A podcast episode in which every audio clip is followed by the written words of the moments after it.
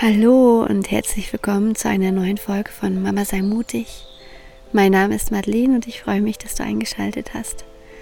Ja, ich habe mich ja nun schon länger nicht mehr so regelmäßig auf diesem Podcast hier gemeldet und das hat den Grund, dass wir wieder auf Reisen gegangen sind. Also nicht dauerhaft, jetzt erstmal für zehn Wochen, aber wir haben uns, haben quasi unsere Sachen in den letzten Wochen gepackt und sind wieder losgefahren. Wir hatten ja vor zwei Jahren schon einmal eine Wohnmobilreise und sind dort mit einem Wohnmobil nach Skandinavien gefahren und waren dort fünf Monate unterwegs.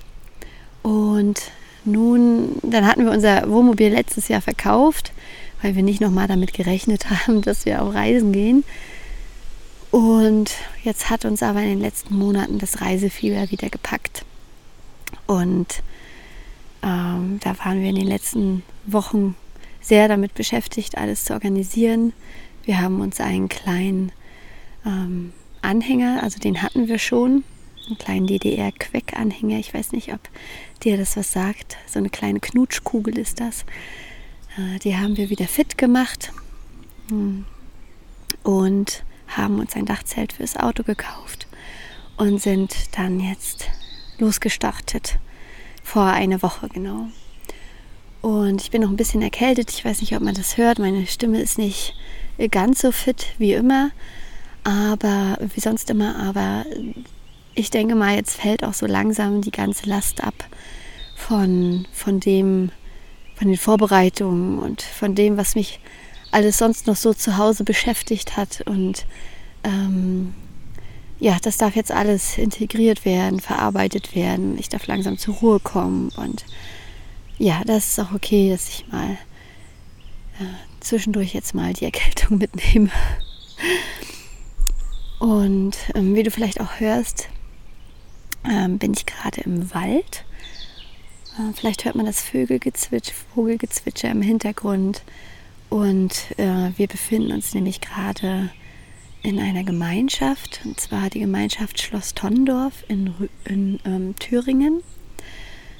Und sie haben wirklich mitten in der Natur, in der Hügellandschaft, auf einem Hügel obendrauf das alte Schloss gekauft vor etlichen Jahren und sind dabei, es zu renovieren und ähm, haben hier wirklich ein super tolles Gemeinschaftsprojekt auf die Beine gestellt mit einem Garten, mit einer Gemeinschaftsküche, wo jeden Tag einmal gekocht wird für alle, die wollen und mit einem Catering-Service, einem Café, einer freien Schule und einem Waldkindergarten unten im Dorf, mit, ähm, äh, mit einem großen Garten, äh, Streuobstwiesen, Pferden, Kälbchen und Kühe und Hühner und äh, einer Sauna und einer Lagerfeuerstelle dazu und haben sie noch so einen, so einen Rückzugsort mit einer Schwitzhütte und so, einem, so einer anderen Kota und einer Feuerstelle. Und äh, heute Abend ist Singkreis, Mantra singen und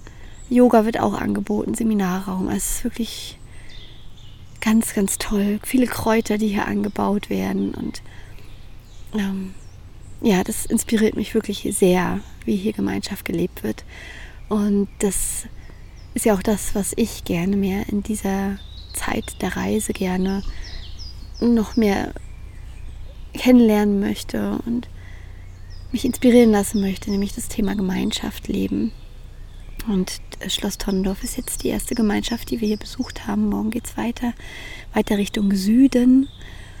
Und, ähm, und ich bin gespannt, welche, welche Gemeinschaften wir noch besichtigen können, besuchen dürfen. Und es ist wirklich toll, wie man mit den Leuten dann in der Küche beim, beim Abwasch, beim Essen machen, dann ins Gespräch kommt und die einzelnen Geschichten hört. Oh, jetzt kommt hier so ein Hubschrauber lang, glaube ich. Hier ist, ab und zu sind hier ein paar Mal äh, Rundflüge oder sind manchmal Rundflüge. Ich hoffe, das stört jetzt nicht zu sehr im Hintergrund, die Geräusche. Äh, und wie das hier im Thüringer Wald natürlich auch ist. Ich, oh Gott, ich weiß gar nicht geografisch, ob ich mich jetzt hier ins Fettnäpfchen setze. Auf jeden Fall ist hier viel Wald. Und äh, da habe ich mich jetzt ein bisschen mal zurückgezogen, um den Podcast hier aufzunehmen. Und das ist natürlich toll, weil die Kinder, die spielen sowieso den ganzen Tag draußen mit den anderen Kindern und ähm, sind die ganze Zeit in der Natur, fragen kaum nach irgendwie Medien oder kannst du mal hier, kannst du mal da. Natürlich, zwischendurch ist ihnen vielleicht auch mal langweilig und sie wollen irgendwie ein Spiel spielen, wenn die anderen Kinder gerade nicht zur Verfügung stehen. Aber es ist toll, wie die einfach morgens dann ähm, rausflitzen und, und die ganzen anderen Kinder haben zum Spielen. Und da die Gruppendynamiken entstehen und sie abends völlig K.O. sind, weil, ja, weil sie auch den ganzen Tag quasi ähm, Kommunikation geübt haben und sozialen Austausch geübt haben, Gemeinschaft geübt haben. Äh, und da sind die auch K.O. abends. Und das ist einfach so schön mit anzusehen. Das ist genau das, was ich mir auch so sehr im Alltag wünsche, ja, den Austausch mit Gleichgesinnten und, und dass die Kinder andere Kinder zu, zum Spielen haben. Und klar haben sie es vielleicht auch im Kindergarten und in der Schule, aber es ist immer diese, dieses, diese Institution Kindergarten und Schule noch da drumherum. Und hier ist es aber so in, in Freiheit.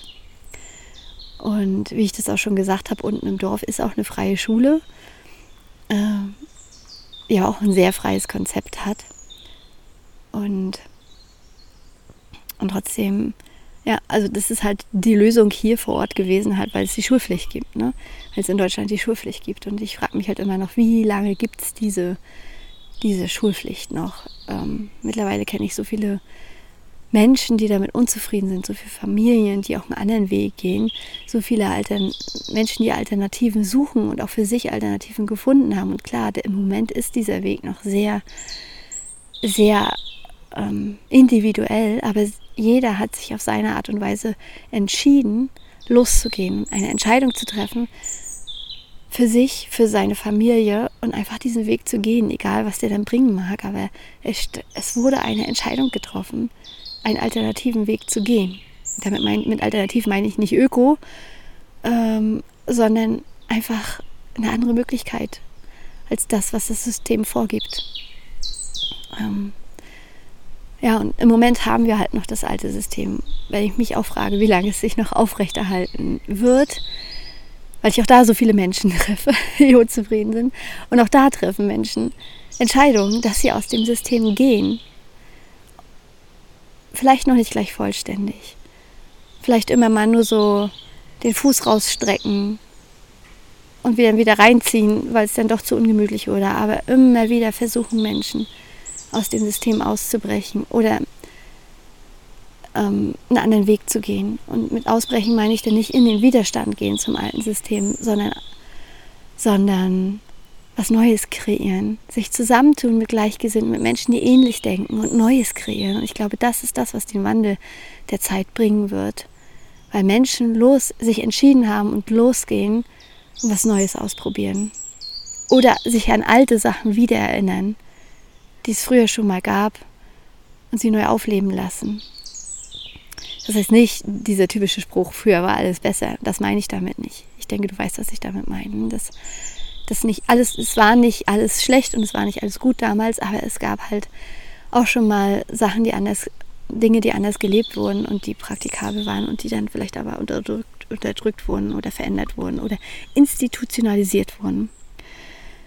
Ja, und am Anfang stand bei jedem, so wie bei uns jetzt auch mit der Reise, halt die Entscheidung, dass, dass etwas Neues probiert wird, dass Neues, neue Wege gegangen werden und dass dass beim Alten nicht mehr mitgemacht wird, dass da keine Energie mehr reingegeben wird. Und ich lese gerade mit meiner Tochter von Bodo Schäfer Die Gesetze der Gewinne. Also meine Tochter ist sieben und ich würde dieses Buch natürlich auch gerne, also ich würde es auch alleine lesen. Sie muss da nicht mitlesen, aber sie möchte, dass ich abends immer was vorlese. Und ähm, ich habe auch mal Lust, Sachen von mir vorzulesen. Und ähm, sie kann sich ganz gut mit diesem, äh, mit diesem Buch hier anfreunden. Äh, und das lesen wir jetzt abends immer ein paar Seiten. Also die Gesetze der Gewinner von Bodo Schäfer. Äh, bei dem Bodo Schäfer finde ich, da sind immer viele Sachen dabei, die ich gerne mag. Äh, die, also es ist nicht so, dass ich da zu 100% mit allem in Resonanz gehe, aber ich glaube, das ist auch, hat man ja kaum bei jemandem und das ist auch nicht völlig, muss auch, ist auch gar nicht nötig. Und man kann sich ja immer das rauspicken, was einem weiterbringt und was, womit man in Resonanz geht. Und da hat er auch über das Thema gleich am Anfang gesprochen, über das Thema Entscheidungen treffen, dass das so wichtig ist. Und äh, da möchte ich ein paar kleine Sachen, drei kleine Stellen vorlesen, die ich so inspirierend fand einfach. Und zwar sagte er, die Furcht vor einer falschen Entscheidung ist groß. Die Furcht, das bekannte, sichere Terrain zu verlassen und es gegen etwas Unbekanntes einzutauschen. Aber dieser Schritt bedeutet die Möglichkeit zum Wachstum. Hier liegt die Chance für jeden Menschen. Und ich finde, dass es so war, da gehe ich so mit in Resonanz, denn natürlich haben wir immer Angst vor dem Un Ungewissen. Wir sind ja so darauf trainiert, wirklich immer in alten Mustern zu bleiben, in der Sicherheit zu bleiben, ja nicht aus der Angepasstheit rauszufallen, dass wir krasse Ängste durchstehen, wenn wir das tun. Ja, und ich habe hm, meine Assistententätigkeit, die ich noch ausgeübt habe, bis vor kurzem auch aufgegeben. Und du glaubst gar nicht, was für krasse Existenzängste da hochkamen. Ja, die, diese Sicherheit aufzugeben und zu sagen, na, ich möchte mich jetzt wirklich auf mein Projekt konzentrieren, weil es mich so sehr ruft. Und ich möchte diese Reise mit der Familie, auch wenn es untypisch ist, auch wenn wir vielleicht unsere Tochter nicht ähm, aus der Schule kriegen. Ja, sie ist erste Klasse in der Waldorfschule. Und ähm, es war nicht, es war ja, wir hatten ja keine Garantie, dass wir, dass wir los, dass wir sie da vier Wochen befreit kriegen, ja. Welche Regelschule befreit schon ein Kind für vier Wochen für Urlaub, ja? Und ähm, tatsächlich hatten wir dann so drei Wochen vor Abfahrt ungefähr den, den Antrag gestellt. Und in der Waldorfschule ist es so, da gibt es keinen Direktor, da gibt es eine Schulführung von mehreren Lehrern, die sich zusammenschließen und dann die Schulführung bilden. Und die hat dann halt, halt erst am letzten Tag getagt, nachmittags. Da war meine Tochter schon längst zu Hause. Und äh, wir sind dann losgefahren am Wochenende, ohne zu wissen, ob unser Antrag nun genehmigt wurde oder nicht. Sind da einfach ins Vertrauen gegangen. Unser Klassenlehrer hat gesagt, äh, wir dürfen da positiv bleiben, aber wir wussten es nicht. Vielleicht hätten sie es auch abgelehnt. Ja, und erst jetzt eine halbe Woche später, nachdem wir schon längst hier in Thüringen waren, ähm, kam dann die Nachricht vom Klassenlehrer, dass es genehmigt wurde und äh, wir uns keine Sorgen mehr machen brauchen. Und äh, ja, wir haben nicht einen Moment daran gezweifelt. Das war so ein Ding, wo wir wirklich nicht einen Moment daran gezweifelt haben, dass es klappen könnte. Manchmal hat man ja so Sachen, wo man wirklich ganz schöne Ängste durchsteht, so wie mein, meine Existenzängste, nachdem ich ähm, meine Assistententätigkeit aufgegeben habe. Und das war so ein Punkt, wo andere vielleicht wirklich ähm, tiefe Ängste durchgegangen hätten, gerade in Bezug auf Behörden, Umgang mit Behörden und so weiter oder mit Obrigkeiten und mit der Schulpflicht und so weiter. Und da sind wir so krass ins Vertrauen einfach gegangen, dass das klappen wird und sind einfach losgefahren. Es hat geklappt. Ja. Und es war auch wieder ein Aufbruch ins Unbekannte. Wir haben einfach die Entscheidung getroffen, wir machen diese Reise.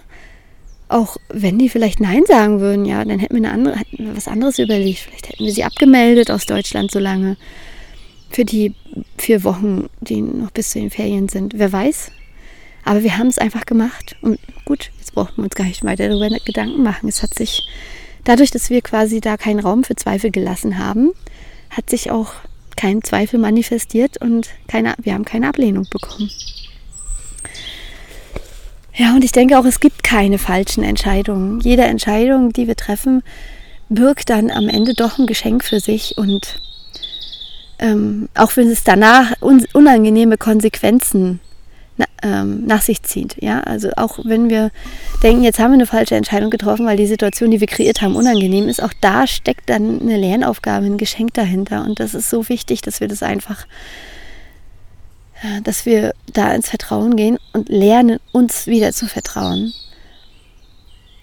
Und das ist ja auch so ein so eine, so eine Struktur im System, dass es nur richtige und falsche Antworten gibt. Und demzufolge auch nur richtige und, und falsche Entscheidungen. So wurden wir in der Schule drauf getrimmt. Entweder eine Antwort war richtig oder sie war falsch. Entweder es gab den Punkt im Test oder es gab ihn nicht. Und, und davon dürfen wir weggehen. Das entspricht gar nicht der Realität, meiner Meinung nach. Ja, wir, wir haben keine falsche Entscheidung.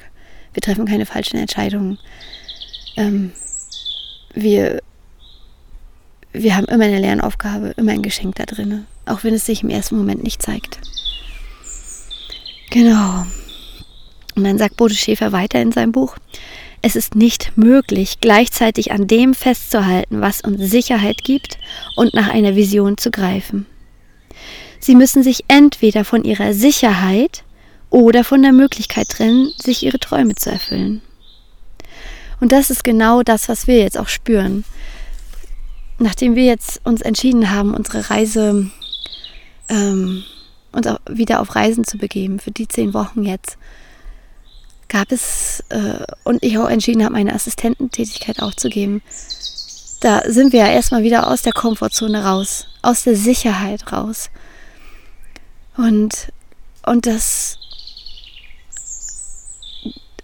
und, und in dieses Unbekannte zu gehen, erfordert so viel Mut und, und auch die Fähigkeit, dann das loslassen zu können, das Altbekannte, dass wir, ähm, ähm, dass wir einfach dann nicht mehr auf dem Punkt Sicherheit beharren können. Ja, wir können, es kann nicht mehr das oberste Gut einfach sein. Ich habe das Gefühl, in der Gesellschaft ist es so krass als, als oberstes Gut ähm, festgeschrieben. Ja, kümmere dich erst um die Sicherheit. Überall Sicherheit.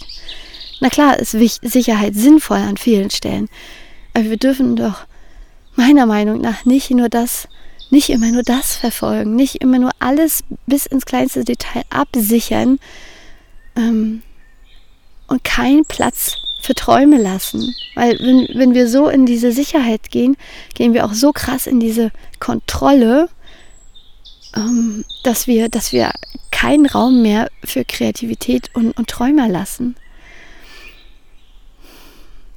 Und so würde ich auch Bodo Schäfer da recht geben, dass aus meiner Perspektive ähm, sich das teilweise auch tatsächlich ausschließt. Sicherheit und und die Erfüllung der eigenen Träume.